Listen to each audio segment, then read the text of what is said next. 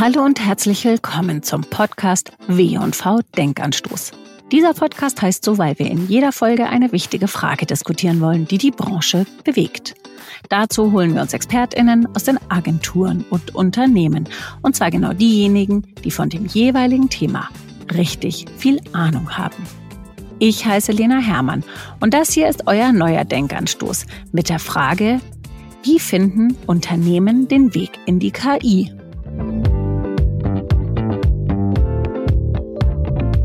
Unser Partner für diese Folge ist die Agentur Denkwerk.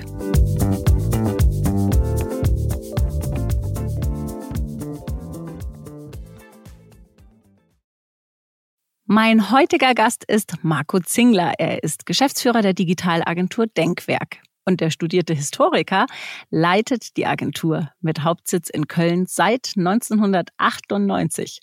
Schon ganz früh hat er erkannt, dass generative künstliche Intelligenz die Arbeit von Agenturen und Unternehmen wahrscheinlich einschneidend verändern wird.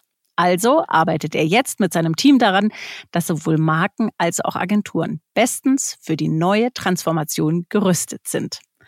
Doch der Weg ist nicht ganz einfach, davon ist er überzeugt und darüber wollen wir heute sprechen. Hallo Marco, schön, dass du da bist. Hallo Lena, vielen Dank für die Einladung. Freue mich. Wir sprechen heute darüber, wie Unternehmen den Weg in die künstliche Intelligenz finden können. Glaubst du, dass wirklich jedes Unternehmen diesen Weg überhaupt gehen muss? Ja, also das ist eine einfach zu beantwortende Frage, die kann ich sofort mit Ja beantworten. Das muss tatsächlich jedes Unternehmen machen und es wird auch jedes Unternehmen machen. Die Frage ist eigentlich nicht so sehr, ob das überhaupt ein Weg ist, sondern nur wann. Wenn man sich nochmal reflektiert und sagt, worum geht's bei dem ganzen Thema eigentlich? Es geht ja dabei, dass man Produktivitätseffizienzgewinne heben kann, und zwar in ganz großen, ungeahnten Ausmaßen. Das ist natürlich ein Thema, was überhaupt jeden Manager und jedes Unternehmen ständig beschäftigt. Wir müssen alle ständig Produktivitätsgewinne generieren. Es ist nur die Frage, wenn wir abwarten, dann haben das die Wettbewerber vor uns gemacht und wir sind mit dem Rücken zur Wand, wenn wir dann irgendwann doch reagieren müssen. Von daher betrifft es alle. Und das Spannende ist, und das ist nochmal letzte Woche von dem McKinsey Global Institute, das Volkswirtschaftliche Institut von McKinsey, auch nochmal unterstrichen worden in ihrer Studie, dass sie gesagt haben, dass die Branchen, also Kreativindustrie, Marketing, Vertrieb, Softwareindustrie, dass diese Industrien die sind, die das meiste Potenzial haben, nämlich bis zu 40 Prozent in den nächsten Jahren. Und das ist enorm. Das ist wirklich ein Thema, was man nicht an sich vorbeistreichen lassen kann. Was meinst du mit 40 Prozent Potenzial? Diese Zahl meint, dass man das, was man bis dato macht, effizienter machen kann und dass man seine Produktivität steigern kann. Das Potenzial wurde dann ausgerechnet in dieser Studie für alle möglichen verschiedenen Berufe und Industrien und so weiter. Wir haben das natürlich vorher auch schon für unsere Kundenindustrien, für unser eigenes Unternehmen gemacht und kommen zu ganz ähnlichen Einschätzungen. Wenn wir uns das äh, mal in zum Beispiel im Denkwerk kurz mal vorstellen, Softwareentwicklung, da haben wir den Eindruck, dass wir tendenziell in bestimmten Bereichen der Softwareentwicklung sogar einen höheren Grad an Produktivitätssteigerung als 40 Prozent erreichen können. Das heißt, Softwareentwicklung wird schneller mit weniger Zeitaufwand vonstatten gehen, als wir es in der Vergangenheit hatten. SEO-Optimierung wird wesentlich einfacher gehen. Textgenerierung wird einfacher gehen. Marketing, Vertriebskommunikation, all diese Themenbereiche haben ein großes Potenzial, für Produktivitätssteigerung und das soll damit ausgedrückt werden. Produktivitätssteigerung klingt ja jetzt erstmal total prima. Das möchte ja mhm. eigentlich jedes Unternehmen, das wirtschaftlich arbeitet und wirtschaftlich agiert. Warum glaubst du, sind trotzdem noch so viele Unternehmen so ein bisschen verhalten, was das Thema betrifft? So, vielleicht muss man da noch mal sich ganz kurz die Entwicklung vor Augen führen. Das, was wir jetzt seit letztem Herbst erleben, das ist ja eine neue Ebene von künstlicher Intelligenz, nämlich die generative künstliche Intelligenz, in der man mit normaler Sprache mit künstlicher Intelligenz kommunizieren kann. Das ist die neueste Entwicklung. Es gibt aber schon seit Jahr und Tag künstliche Intelligenz, Algorithmen, Machine Learning, Deep Learning, Face Recognition, Voice, la Alexa und so weiter und so weiter. Themen, mit denen wir uns auch im Denkwerk schon seit mehr als sieben Jahren auch ganz konkret beschäftigen. Das war in der Vergangenheit aber sehr viel komplexer. Ein Projekt mit Machine Learning oder mit Deep Learning zu generieren, ist ein sehr viel zeitaufwendigeres und größeres Unterfangen in der Dimension von gerne sechs- und siebenstelligen Investitionssummen. Da ist natürlich die Hürde, mal ganz kurz was zu probieren, viel größer. Seit ChatGPT, also seit Jahreswechsel im Grunde, ist es ja ein Tool, was zunächst mal umsonst der gesamten Menschheit zur Verfügung steht und jeder kann damit herumexperimentieren und kann auch für sich herausfinden, ist da was für mich drin oder nicht. Und was wir herausfinden ist, da ist eine Menge drin, insbesondere in der Kombination zu den Schnittstellen, die diese ChatGPT ist ja nur ein Tool. Es gibt ja Dutzende weitere und auf Grundlage dieser Dutzenden von generativen AI-Tools gibt es tausende weitere Tools, die man mit Schnittstellen an diese Tools angebunden hat. Das ist im Grunde dann auch das Spannende und das ist auch das, was jetzt jedem Unternehmen zur Verfügung steht. Also jeder kann sich für sein spezifisches Unternehmen seine Services und seine Produkte mit Hilfe von einigen Experten so zusammenbauen, dass man in diese Produktivitätssteigerung hineinkommt. Wie geht ihr bei Denkwerk intern mit diesem Thema um? Bei Denkwerk haben wir einen Zugang auf verschiedenen Ebenen. Und die erste Ebene ist wahrscheinlich die Ebene, die auch für alle anderen Unternehmen auch gleich sein wird. Das allererste, was man bei disruptiven Technologien machen muss, ist, sich selbst damit zu konfrontieren. Das hört sich so banal an, aber tatsächlich ist ja alles, was wir im Denkwerk machen und das alles, was jeder in seinem Alltag macht, dafür gibt es ja schon eine Lösung. Man kann das ja schon auf irgendeine Art erledigen. Und etwas, was man schon kann, in seinem Verhalten zu verändern, das ist nichts, was uns so leicht fällt. Das heißt, das Erste, was wir gemacht haben, und das haben wir sehr gut trainiert, weil wir das schon 25 Jahre immer wieder machen, ist, stell alles, was du bis dato auf eine Art gemacht hast, durch künstliche Intelligenz, durch AI-Algorithmen in Frage. Versuch das in deinen Alltag einzubauen. Auch wenn du glaubst, dass es dich zunächst vielleicht sogar bremst, weil du etwas Neues lernen musst. Dafür haben wir die Kapazitäten natürlich auch freigestellt, damit das überhaupt funktioniert. Und wir haben auch schon die ersten positiven Ergebnisse. Wir sind schon dabei, Produktivitätsgewinne auch einzufahren. Wenn wir für einen Pitch ein Moodboard erstellen wollen, war das in der Vergangenheit eine ziemliche Recherche und dann für einen Designer oder einen Layouter auch eine Handarbeit. Das geht ehrlich gesagt viel besser und viel schneller mit entsprechenden generativen AI-Tools. Wir haben Kampagnen, die man in der Vergangenheit aufwendig in einem Fotoshooting produzieren lassen musste, haben wir einfach aus Midjourney raus generiert in einem Bruchteil der Zeit und wirklich ein Bruch, Bruch, Bruchteil der Kosten. Denkwerk hat ja das Geschäftsmodell, dass wir digitale Services und digitale Produkte für Kunden, aber auch für uns selber entwickeln. Und das haben wir jetzt auch schon gestartet und wir haben unsere Denkwerk-Tools schon so weit vorausgearbeitet, dass wir jetzt im Juli das erste künstliche Intelligenz-Tool auf den Markt bringen werden. Das heißt Check. Das ist ein Tool, was wir zur kollaborativen Zusammenarbeit. Es kommt aus dem Service Design, hat ungefähr 100.000 Nutzer weltweit, 150 Länder, die das benutzen. Und dort wird jetzt eine künstliche Intelligenz-Komponente eingebaut. Das zweite Tool, was dann in drei Monaten rauskommt, wird sich mit Accessibility beschäftigen. Es wird also ein Tool sein, das jedem Seitenanbieter, jedem Website-Betreiber die Möglichkeit gibt, ein Accessibility-Check, also ein Barrierefreiheitscheck zu machen. Und zwar so, dass ihn jedes Kind verstehen könnte. Bis dato ist es eine Expertenangelegenheit, was man eigentlich ohne Dienstleister gar nicht verstehen kann, was da los ist. Da aber 2025 ja diese große EU-Richtlinie in Kraft tritt und praktisch jeder, was noch äh, an Hausaufgaben hat, ist das genau ein Thema, was in unserem Kernbereich auch dann zum Tragen kommen wird. Danach in der dritten Stufe, das haben wir schon fest terminiert, werden wir ein Automatisierungstool für Branding-Arbeiten bauen, und das ist jetzt gerade in der Konzeptionsphase. Das heißt, so gehen wir damit mit unseren eigenen Produkten um. Wir haben dazu Methoden entwickelt, die wir auch sozusagen abgewandelt haben aus den Methoden, die wir schon in den letzten Jahren entwickelt hatten für andere Technologien. Und das bieten wir natürlich auch unseren bestehenden Kunden an und dem Markt. In der ersten Stufe gibt es ein KI AI Basic Training. Wir erklären unseren Kunden, den Leuten, die das da äh, betreffen soll, erstmal, ganz grob, was ist das, was macht das, wie kannst du das benutzen? Also aus der Endanwenderperspektive. Zweite Stufe ist Co-Kreation.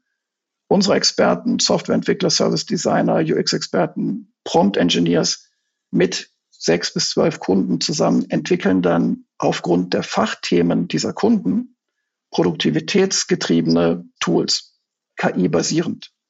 Um diese Ideen zu entwickeln, braucht man so ungefähr eine Woche vielleicht auch manchmal drei, vier, fünf Tage. So das ist die Größenordnung. Also es ist keine Riesenoperation. Danach hat man Kandidaten, Projektkandidaten, die das Management sich anschauen kann und entscheiden kann, welche von den Projektkandidaten möchte ich eigentlich umsetzen. Und die Umsetzung dieser Projektkandidaten zu einem Proof of Concept oder auch einem Minimal Viable Product, also einem marktfähigen Produkt, dauert dann nochmal zwischen 14 Tagen und acht Wochen. Das heißt, es geht rasend schnell. Von der Entscheidung, ich lasse meine Leute schulen, zu, ich habe das erste AI-Service, was Produktivitätssteigerung in meinem Alltagsbusiness hat, geht das rasend schnell und man kann sehr schnell eigene Erfahrungen damit sammeln und eigene Kompetenz aufbauen. Das heißt aber, diese drei KI-Tools, die ihr jetzt intern entwickelt oder entwickelt habt, sind die frei zugänglich für jeden oder sind das Tools für eure Kunden? Das allererste, dieses Check-Tool, das ist tatsächlich ein frei zugängliches Tool. Das gibt es auch heute schon. Also wer es noch ohne KI angucken will, muss sich beeilen. Das kommt von diesen Check-in, Check-outs, die man gerne am Anfang von solchen Arbeitsmeetings hat und am Ende. Und das unterstützt diesen Prozess. Es wird T-S-C-H-E-K geschrieben. Können wir in die Show Notes packen. Kann man auch in die Show Notes packen, genau. Das ist komplett frei und es soll auch frei bleiben. Das zweite Tool dient dazu, jeder Website-Betreiber muss einen Check machen, ob seine Website in Zukunft bis 2025 den Accessibility-Richtlinien entspricht oder nicht. Das ist wahnsinnig kompliziert. Die meisten können das nicht alleine. Mit unserem Tool werden sie das kinderleicht selber machen können und werden dann eine Aussage dazu haben, die sie selber verstehen können, wo ihre Probleme und Haken und Ösen liegen wenn man dann möglicherweise einen Dienstleister sucht, hätte ich schon eine Idee. Diese Tools, auf die du anspielst, die auch einen Produktivitätszuwachs für Kunden generieren, die haben wir als Idee. Wir wollen ja alle drei Monate, es soll nicht nur drei Tools geben, sondern alle drei Monate wird Denkwerk ein neues Tool auf den Markt bringen mit KI. Diese spezifischen Tools, das sind eigentlich die, die wir dem Prozess mit den Kunden zusammen entwickeln. Das funktioniert meistens viel zielgerichteter und besser. Warum? weil niemand so gut seine eigenen Problemstellungen, Prozesse, Haken und Ösen kennt als die Fachabteilung bei den Kunden, mit denen wir zusammenarbeiten. Also sie bringen das Fach-Know-how ein und wir können dann ein ganz spezifisches Tool auf ihr Problem entwickeln. Das Gute ist, wir müssen viel weniger Softwareentwicklung betreiben. Wir müssen viel weniger mit Daten jonglieren, als wir es in der Vergangenheit müssten, weil das diese KI-Tools heute, anders als bei Machine Learning beispielsweise oder Deep Learning, das bringen die schon mit. Und deswegen kann man sehr viel schneller operativ werden. Aber warum brauchen Unternehmen überhaupt sozusagen ihr eigenes KI-Tool? Jetzt gibt es doch da schon so viele draußen auf dem Markt. Mhm. Das ist so, wie, wie ich es gerade versucht habe zu erklären, als ich gesagt habe, was Denkwerk macht. Also um seinen Alltag sozusagen mit KI-Tools zu versehen, dazu braucht man kein eigenes Tool. Wir schlagen nicht vor, dass wir ein neues Midjourney oder ein neues ChatGPT entwickeln sollen. Das kann man alles mit den Standard-Tools machen und da geht es vielleicht eher darum, nochmal kurz zu lernen, wie das geht. Das ist der einfache erste Teil. Der zweite Teil ist, und das ist der, der eigentlich den höchsten Produktivitätszuwachs verspricht, ist, wenn man auf diese Tools, die alle eine Schnittstelle anbieten, auf die man seine eigene spezifische Software anbauen kann, damit kann man sehr viel spezifischere Lösungen für seine eigenen Geschäftsprozesse finden. Und zwar weil man den ganzen anderen Kram nicht mehr bauen muss, geht das sehr viel schneller und sehr viel preiswerter. Das ist einfach eine deutlich spezifischere Lösungsmöglichkeit zu dem, was allen zur Verfügung steht. Selbe Frage könnte man stellen, warum gibt es überhaupt proprietäre Softwareentwicklung bei Kunden? Also warum bauen die sich einen eigenen Shop? Warum verkaufen die nicht alle über Amazon? Genau aus dem Grund, ne? weil es sehr spezifische Kommunikationsnotwendigkeiten gibt, eigene Marke gibt, eigene Geschäftsprozesse gibt und dort in diesen spezifischen Ökosystem muss man auch sagen, über die letzten 20 Jahre der Digitalisierung, da ist eine Menge, Menge, Menge an Tools entstanden. Die ständig auf dem letzten Stand der Dinge zu halten, ist auch schon sehr aufwendig, das muss man fairerweise sagen. Und dort Produktivitätssteigerungen zu generieren, ist ein total spannender Punkt. Und etwas, was, glaube ich, unsere Kunden interessieren wird. Du sprichst von einer Co-Transformation, in der wir uns befinden werden und befinden müssen. Das heißt, dass Agenturen und Marken ja gleichzeitig miteinander Hand in Hand diese Transformation in Angriff nehmen müssen. Warum glaubst du, muss das so im Schulterschluss passieren?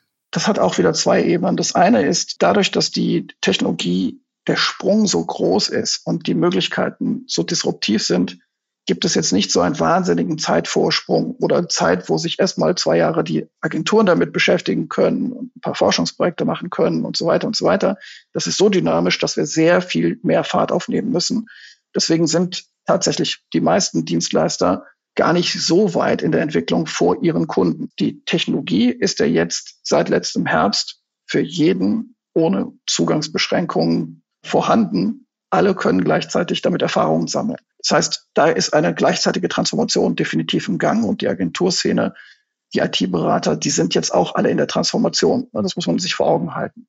Die zweite Ebene ist, wenn man die Effizienzgewinne wirklich heben will bei den Kunden, dann ist die Idee, dass das so der geniale Kreative in seinem Keller mit einem Softwareentwickler, die sitzen dann und am Kasten Bier und dann kommen die mit einer genialen Idee raus. So funktioniert das ja natürlich nicht. Das ist ein Stereotyp, sondern in Wirklichkeit untersucht man gemeinsam, und das ist auch schon die Entwicklung der letzten Jahre in agilen Projekten, sucht man zusammen mit seinen Kunden nach den Effizienzsteigerungspotenzialen. Und die sind absolut notwendig, die Kunden, weil die sehr viel Know-how über ihre Produkte, über ihre Prozesse, über ihre Toollandschaft einbringen, die man als Externer einfach in der Form nicht hat. Und deswegen hat sich der Trend zur Co-Kreation sowieso über die letzten Jahre schon durch agiles Arbeiten herausgebildet. Und hier ist es nochmal zentraler. Würdest du sagen, dass damit gerade die Auftraggeber der Agenturen, also die Marken und die Unternehmen, ja in der Pflicht auch sind, sich mehr einzubringen. Denn früher war es ja wirklich so, man hat eben eine Agentur gehabt, hat denen einen Auftrag gegeben und dann hat man so ein bisschen die Hände in den Schoß gelegt und gewartet, bis die eben wieder aus ihrem Kämmerchen kamen, wie du es gerade skizziert hast. Natürlich jetzt alles ein bisschen überspitzt formuliert. Würdest du damit sagen, dass die Unternehmen sich von Anfang an auch viel mehr einbringen müssen in diesen ganzen Prozess? Also erstens, ich bin absolut überzeugt und ich habe auch die Wahrnehmung aus meiner alltäglichen Arbeit, dass die, die das besonders geschickt machen, die besonders schnell und erfolgreich sind, die Kunden sind, die Marketingabteilung sind, die E-Commerce-Abteilung sind, die auch eigenes Know-how mit an den Tisch bringen. Die Zeit, in der man ein Briefing formuliert hat und dann Wochen später kommt irgendwie die Agentur zurück und man ist dann begeistert oder nicht. Die sind eigentlich schon lange vorbei und das ist schon durch das agile Arbeiten und durch die Digitalisierung, die vorangegangenen Digitalisierungs-Evolutionsschritte eigentlich eh schon obsolet. Es gibt nur noch diesen Bereich der Kampagnen-Thematik, wo das vielleicht noch irgendwie eine Berechtigung hat. Aber selbst da halte ich das gemeinsame Arbeiten an den Themen für wesentlich effizienter als dieses Überrasch mich mal. So, das gibt's schon mal, aber es ist eigentlich in den meisten Fällen nicht mehr State of the Art. Das heißt, die Marken müssen viel, viel mehr interne Kompetenzen auch aufbauen.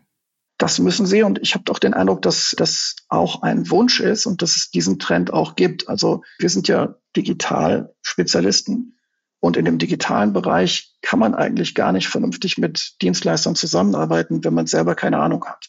Und ich motiviere eigentlich schon seit Jahrzehnten alle meine Kunden dazu, selbst Personal zu haben, was in der Lage ist, sauber mit uns zusammenzuarbeiten. Mein Eindruck ist schon, dass gerade die Agenturen viel weitsichtiger sind beim Thema KI und wahrscheinlich auch einen größeren Druck haben als zumindest die meisten Unternehmen, die das Thema zwar irgendwie auf dem Zettel haben, aber viele das deutlich verhaltener angehen, als die Agenturen das bereits tun auch wenn es zu dieser Co-Transformation kommen soll, mhm. für die du gerade so eine Lanze gebrochen hast, was können denn Agenturen tun, um ihre Unternehmen trotzdem irgendwie mitzunehmen auf diese Reise, um sie mhm. vielleicht auch wach zu rütteln, um dieses Thema einfach in der Prioritätenliste weiter nach oben zu schieben? Alle Manager sind ja so konditioniert, dass sie bestimmte Ziele erreichen wollen, dass sie Dinge effizienter gestalten wollen, dass sie größere Marktanteile haben wollen, etc. pp. Das heißt, man muss das in Zahlen fassen können, was man verspricht. Und das ist vielleicht auch nochmal ein Appell an meine eigene Branche und meine Mitwettbewerber, was man nicht belegen kann, was man, was man nicht messen kann, ist im digitalen Feld auch eigentlich nicht existent. If you can't measure it, forget it, hat man mir vor 25 Jahren am MIT gesagt. Ne? Ich bin schon so ein bisschen so konditioniert worden. Und das gilt natürlich für die Themen, die wir jetzt vor der Nase haben, auch. Ich glaube, dass in dem Weg, den ich skizziert habe, wie man sehr pragmatisch seine eigene Organisation auf diesen KI-Weg bringen kann, ist es die Investitionshürde maximal gering. Das Risiko, dass man sich damit irgendwie verzockt hat, ist auch sehr gering. Die Chancen sind sehr hoch und schon nach der ersten Projektskizze, die man ja mit einem Mikroinvest bekommt, weiß man schon, was dieses Projekt in Zahlen mir bringen wird. Und dann kann man sich entscheiden, bin ich ein Manager, der Effizienzgewinne gerne hat oder möchte ich darauf verzichten? Es war noch nie so einfach wie heute, Digitalisierungseffizienzgewinne zu knacken. Probiert's doch mal.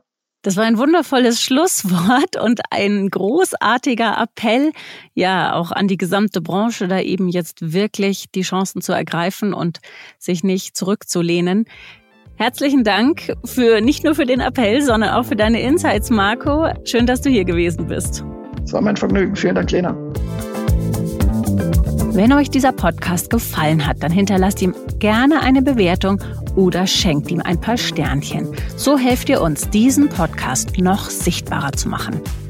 Hört euch außerdem die anderen Folgen auch zum Thema KI an. Inzwischen haben wir das Thema in mehreren Folgen besprochen. Außerdem verlinke ich euch in den Show Notes eine Folge des W&V Trend Hunters.